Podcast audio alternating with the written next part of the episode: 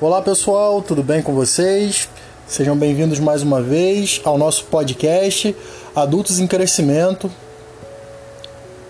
E hoje, nesse 25 episódio, nós vamos iniciar a leitura do capítulo 12 do Evangelho de João.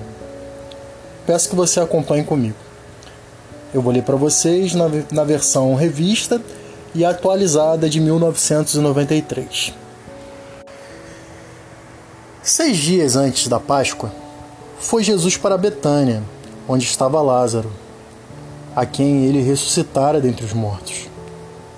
Deram-lhe, pois, ali uma ceia. Marta servia, sendo Lázaro um dos que estavam com ele à mesa. Então Maria, tomando uma libra de bálsamo, de nardo puro, muito precioso, ungiu os pés de Jesus e os enxugou com os seus cabelos. E encheu-se toda a casa com o perfume do bálsamo. Mas Judas Iscariotes, um dos seus discípulos, o que estava para traí-lo, disse: Por que não se vende este perfume por trezentos denários e não se deu aos pobres? Isso disse ele, não porque tivesse cuidado dos pobres, mas porque era ladrão e, tendo a bolsa, tirava o que nela se lançava. Jesus, entretanto, disse: Deixa, que ela guarda isso para o dia em que me abalsamarem, porque os pobres sempre os tende convosco, mas a mim nem sempre me tendes. Essa é a palavra do Senhor para esta semana, para o nosso podcast. O capítulo 12 é a continuação do que foi dito no capítulo 11.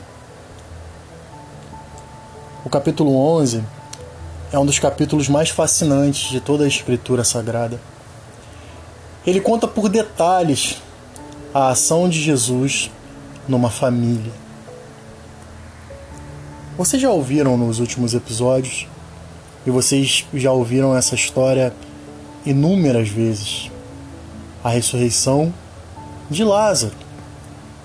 Então a gente sabe que Jesus era amigo particular de Lázaro, não só de Lázaro, como de suas irmãs, Marta e Maria. Esse capítulo 11 foi tecido com todo o cuidado e o amor do Senhor, porque você percebe o diálogo de Jesus com Marta, logo após com Maria onde mostra Jesus se emocionando, o lado humano de Jesus, aonde ele se emociona e a Bíblia diz que ele se emociona ao ver a emoção daquelas pessoas e Jesus sentia que aquilo era verdadeiro, que Marta, que Maria estava profundamente arrasada pela morte do irmão. E Jesus também via os convidados que estavam na casa do mesmo sentimento de luto e aquele ambiente de tristeza, de choro, de angústia pela perda entrou no coração de Jesus e Jesus chorou. Mas todo o capítulo 11, embora tenha muitos detalhes e eu peço que vocês leiam quantas vezes vocês puderem ele é muito rico e traz muitos ensinamentos para nós, para a nossa vida cristã. O versículo 25 e 26, que é na verdade o, o diálogo de Jesus com Marta, uma das irmãs de Lázaro, sintetizam muito bem a mensagem que Jesus queria trazer naquele cenário todo de morte, tristeza de aparente descaso de Jesus, porque Jesus só vai ao encontro de Lázaro dias depois da sua morte, mas tudo isso era premeditado, planejado por Deus.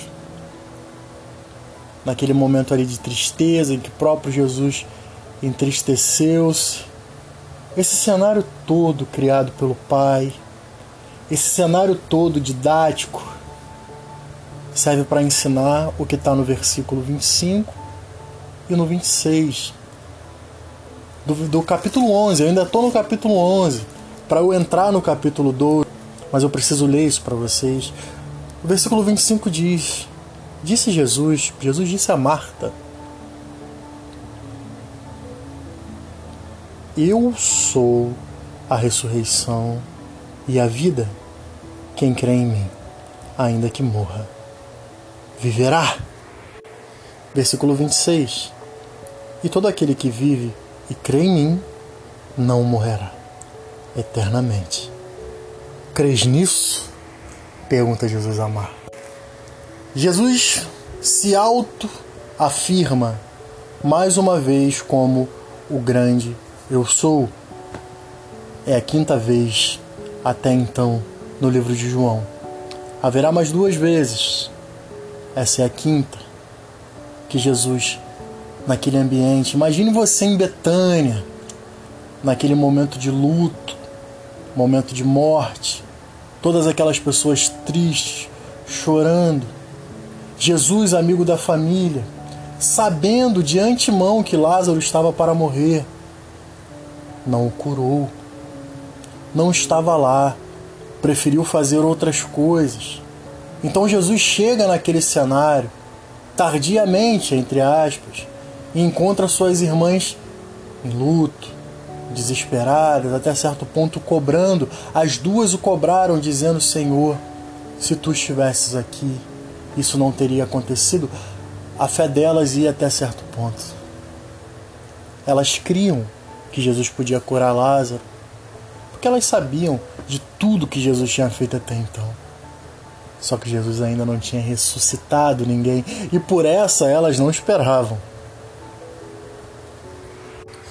O Senhor Jesus tinha uma capacidade enorme de ao mesmo tempo ser homem e ser Deus. Porque se ele fosse 100% Deus, ele veria essa situação somente de cima. Mas como ele é 100% homem, 100% Deus, ele consegue ver essa situação de cima e dentro dela. Por isso Jesus se emocionou. Jesus ficou triste, não pela morte de, de Lázaro, porque Jesus sabia que Jesus que ele ia ressuscitá-lo, ainda para viver uma vida nesse mundo. E muito mais do que isso, Jesus sabe que tanto lá Marta, Maria viverão com ele na eternidade, no céu. Jesus sabe disso tudo. Isso não mexe com Jesus, mas o sentimento de tristeza do ser humano mexe. Por isso que Jesus chorou. Jesus sentiu aí como homem o que Maria transmitia. Nós transmitimos a nossa dor. A nossa dor ela não fica dentro de nós, mas ela exala a nossa tristeza. Não só de Maria, mas de todas aquelas mulheres. E Jesus sentiu ali como homem e como Deus, ele sentiu aquela tristeza e chorou. Ou seja, Ninguém é espiritual demais a ponto de não chorar. Ninguém é espiritual demais a ponto de não se entristecer. Nem Jesus foi. E não é para ser mesmo. Chore quando for preciso. Se entregue. Até mesmo questione. A tua humanidade não é um pecado, meu irmão. Jesus foi 100% homem e 100% Deus. Como homem, ele chorou, como Deus, ele ressuscitou Lázaro. Então ele diz, ele bate no peito e diz: Marta, eu sou a ressurreição e a vida. Quem crê em mim, ainda que morra, viverá. E ele pergunta no final: E todo aquele que vive e crê em mim, todo aquele que vive e crê em mim, ainda que morra. Não, crê em mim, não morrerá eternamente. Aí ele pergunta para Marta: Crês nisso? Posteriormente, nós vamos ver que Marta entendeu isso de uma forma bem espiritual. A Marta entendeu isso como a ressurreição no último dia que todos passaremos, Marta conhecia todo o procedimento de Deus. Só que agora Jesus não estava falando disso somente. Jesus estava falando sobre a ressurreição do homem em carne ainda. do Lázaro, aquele que estava morto há dias naquele sepulcro que voltaria. Jesus estava falando das duas coisas: da ressurreição, do milagre que haveria de acontecer em poucos minutos e da forma que Marta entendeu também da ressurreição eterna, porque Ele é a ressurreição e a vida. E agora no capítulo 12, nós vemos que após tudo isso ter acontecido, a gente sabe a história. Depois de um tempo, Jesus voltou a Betânia a convite de Lázaro, Marta e Maria. Agora ele foi convidado para um jantar. E ali estavam Lázaro, Marta, Maria, os discípulos e Jesus naquele jantar de confraternização. Lázaro já ressurreto. E a Bíblia diz que eram seis dias antes da Páscoa. Eu vou ler para vocês e esmiuçar versículo por versículo, são poucos versículos. Seis dias antes da Páscoa, foi Jesus para Betânia, onde estava Lázaro, a quem ele ressuscitara dentre os mortos. Deram-lhe, pois, ali uma ceia. Em outra tradução, disse um jantar. Marta servia, sendo Lázaro um dos que estavam com ele à mesa. Então a gente começa a perceber qual o comportamento de cada personagem da história que estamos lendo. Isso é importante. Para você entender de uma forma mais ampla, primeiramente você precisa entender o contexto histórico o que estava acontecendo, e o contexto histórico diz que foi após a ressurreição de Lázaro e seis dias antes da Páscoa. Então a gente sabe muito bem o que acontecia antes de uma grande festa. A gente já falou muito sobre isso aqui. Esse é o contexto histórico. Jesus foi para Betânia encontrar com essa família, uma família de amigos. Então, teoricamente, Jesus não estava com a sua agenda ministerial ativa naquele momento. Jesus foi convidado para um jantar. Só que a obra de Deus não para, né? Como Jesus diz, meu pai trabalha até agora e eu também. Então, um simples jantar suficiente para Jesus manifestar a sua glória e dar prosseguimento ao seu ministério, porque em todo o tempo que Jesus esteve aqui todo o tempo foi produtivo, nenhum tempo foi ocioso. Então esse jantar, aparentemente, uma confraternização entre amigos, é nesse jantar que a gente extrai um ensinamento profundo e maravilhoso. Eu já disse para vocês em outras ocasiões, eu vou lembrar para vocês, não lembro bem o capítulo, a gente já passou por ele, mas quando os irmãos de Jesus não criam em Jesus, né? aquela passagem que diz que os próprios irmãos de Jesus não criam no Senhor. Jesus estava ali o tempo todo, vivia na casa com eles, comia, bebia, cresceu junto com eles, mas eles não conseguiam enxergá-lo como o Filho de Deus, assim como ele era. E essa situação também é parecida. Jesus estava ali como amigo e hoje, meu irmão, não importa o que você esteja fazendo, agora, nesse momento, você não precisa formalizar demais a presença de Deus. Você não precisa, por exemplo, se trancar num quarto para dobrar seu joelho. Agora, se a tua angústia é agora e onde você está não tem como fazer isso, Jesus está aí do seu ladinho aí, na sua mesa de trabalho, na sua casa, sentado do seu lado, na rua, não importa o que você esteja fazendo. Jesus está aí. O tempo todo. Basta você abrir os olhos espirituais que você o verá. E assim o que aconteceu naquele dia. Uma reunião de amigos. Só que Jesus não é um amigo qualquer. Embora realmente fosse amigo humanamente amigo daqueles três, Jesus estava ali como amigo e como Deus. Ele também é seu amigo e ele também é Deus. Jesus está no templo, Jesus está contigo na sua casa. Jesus está no céu, assentado no trono de glória, sendo adorado por anjos. Mas Ele está com você nessa situação que você está vivendo e que você está achando que ninguém está contigo. Maria, Marta e Lázaro o convidaram para jantar. Convide-o para estar contigo nessa hora, que ele estará com você. Se você quer a companhia de um amigo, como Lázaro e Marta queriam principalmente, ali estava o amigo. Jesus foi. Você quer oferecer algo para ele, um jantar, uma formalidade, uma confraternização, ele aceita. Ele aceita de bom grado. Mas você pode ir um pouquinho além. Você pode usar um pouco mais e a gente vai entender isso a partir de agora. Marta o servia e está correto. Marta fazia o trabalho pesado de fazer Jesus se sentir bem, de fazer Jesus se sentir aceito.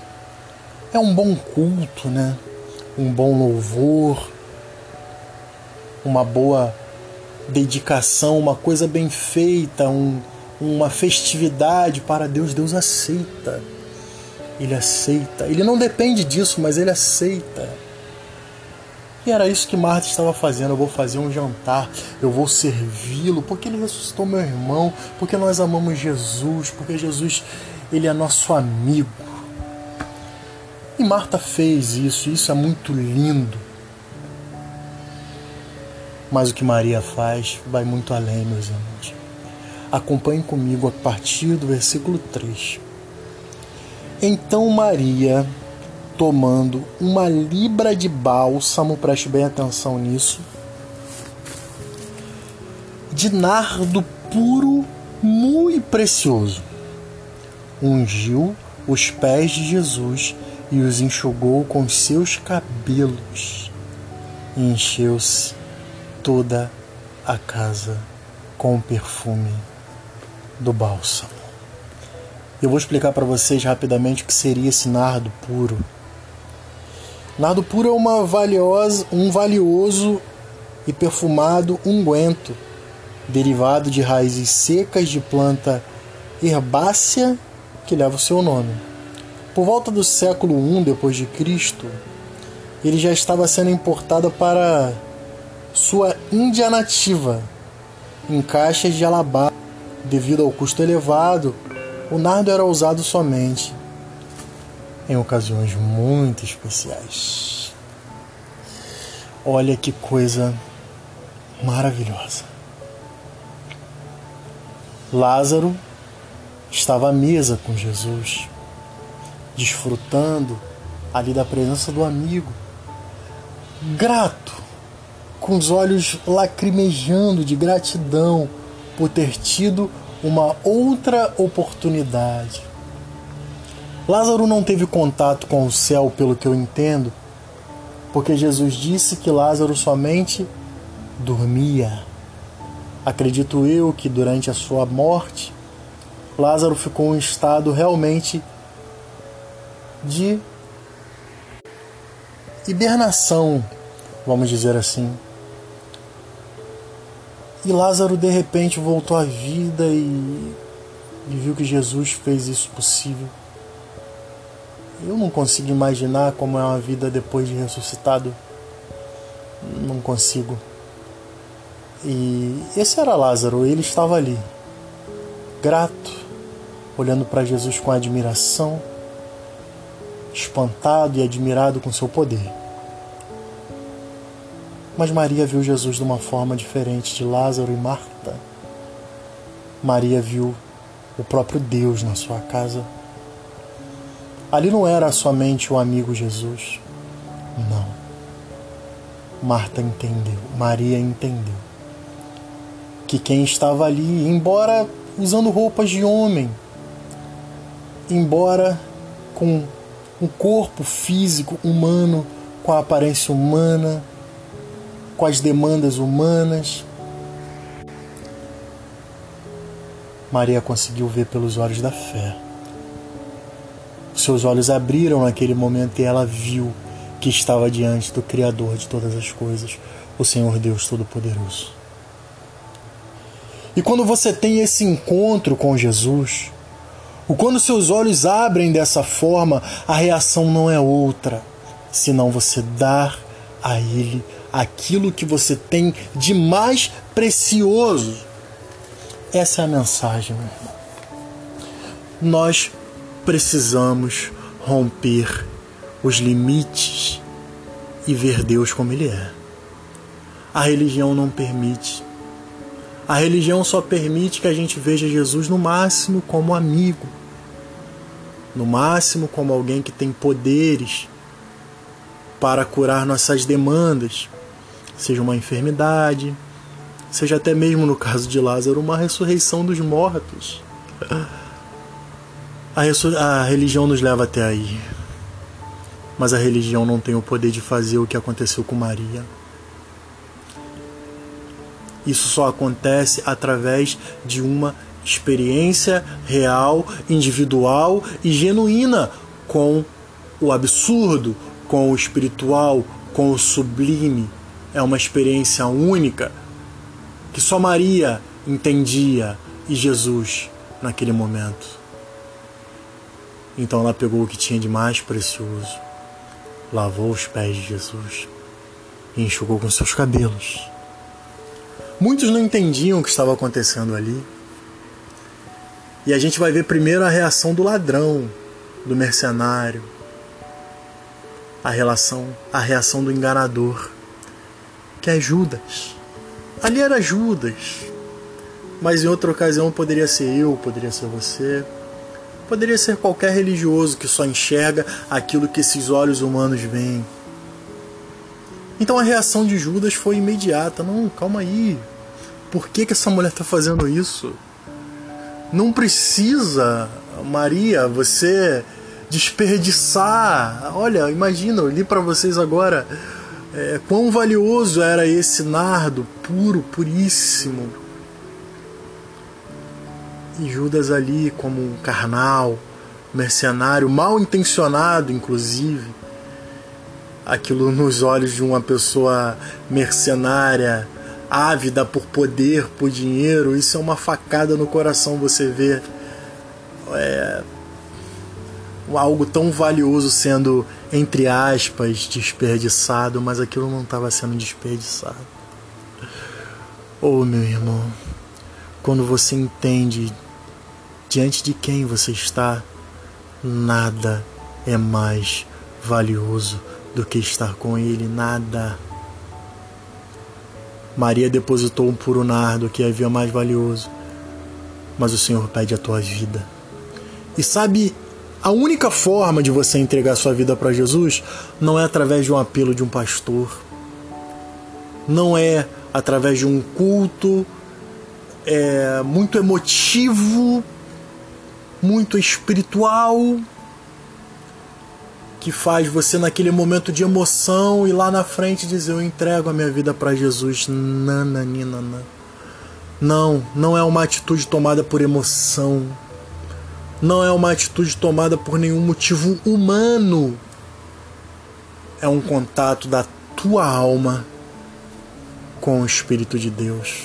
Quando tua alma tem esse encontro com o divino, o absurdo, o imensurável, a tua reação natural é se entregar. Porque não há nada mais valioso do que a nossa própria vida e não há nada menor que Deus queira do que a nossa vida. Não há, não há como eu dar outra coisa para Jesus. Jesus aceita os nossos jantares, as nossas confraternizações, mas Ele quer o que a gente tem de mais precioso. Entenda isso. Ele não te quer pela metade. Ele não te quer pela metade. Ele não quer um pouco de você. Ele não quer o que você tem de melhor, porque o que você tem de melhor pouco importa para Deus. Ele quer você. Ele quer o teu melhor e o teu melhor não é o que você tem de melhor. O, que, o teu melhor é você.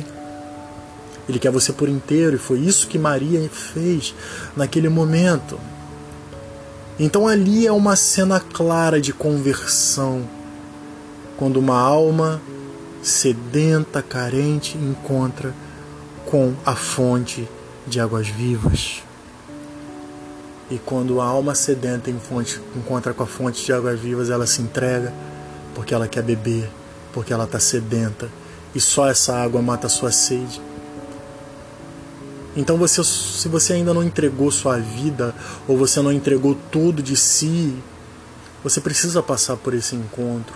Porque não é, não é uma atitude mecânica, não é uma atitude humana, não é uma atitude motivada pela palavra humana, pelo, pelo, pela persuasão humana da religião, seja lá que for, ou pelo medo do inferno. Uau, vou entregar a minha vida para Jesus por medo do inferno. Maria estava com medo do inferno. Não. Foi uma entrega de amor, de reconhecimento diante de quem estava, uma entrega de gratidão. Então a lição que Deus quer trazer para nós nesse dia é que Deus aceita os nossos jantares, Deus aceita os nossos serviços, Ele aceita de bom grado. Se você chamar, Ele vem. Só que Ele quer muito mais do que isso. Ele quer o que você tem de melhor. E o que você tem de melhor é a tua vida. Eu vou fazer uma oração para que Deus abra os nossos olhos, para que a gente, como Maria, consiga vê-lo como Ele é. Senhor Jesus. Oh meu Deus, nós queremos te ver, Senhor. Queremos te ver assim como o Senhor é não através da religião, não através dos nossos olhos humanos, não através da nossa boa intenção, até mesmo da nossa gratidão, não. Nós queremos te ver como tu é. Ó oh Deus, revela-te a nós. Abre os nossos olhos, assim como os olhos de Maria foram abertos, os olhos do entendimento, os olhos da alma, para que possamos te ver e para que a nossa única reação seja nos entregar. Porque o Senhor não aceita nada por obrigação, o Senhor não aceita nada como barganha, como troca, mas o Senhor aceita a oferta voluntária de uma mente consciente que ama o Senhor e que entendeu o seu infinito amor por ela. Assim seja conosco, assim seja por todos aqueles que estão ouvindo esse podcast. Que os nossos olhos se abram e que a gente consiga te ver como Deus, como Senhor. A ponto, Senhor, de que não consigamos mais viver sem Ti, a ponto de, de abrirmos mão de tudo que nos apegamos a esta vida, a este mundo, ao nosso ego e possamos nos entregar o que temos de maior valor, que é a nossa vida de verdade, não só de boca, não só por frequentar uma igreja, mas que o Senhor seja tudo em nós, que nós sejamos o nardo puro que o Senhor procura cura. Ó Deus, recebe a nossa vida, recebe a nossa alma, recebe tudo que há em nós nessa hora, em nome de Jesus. Meu irmão, que Deus te abençoe. Até a próxima.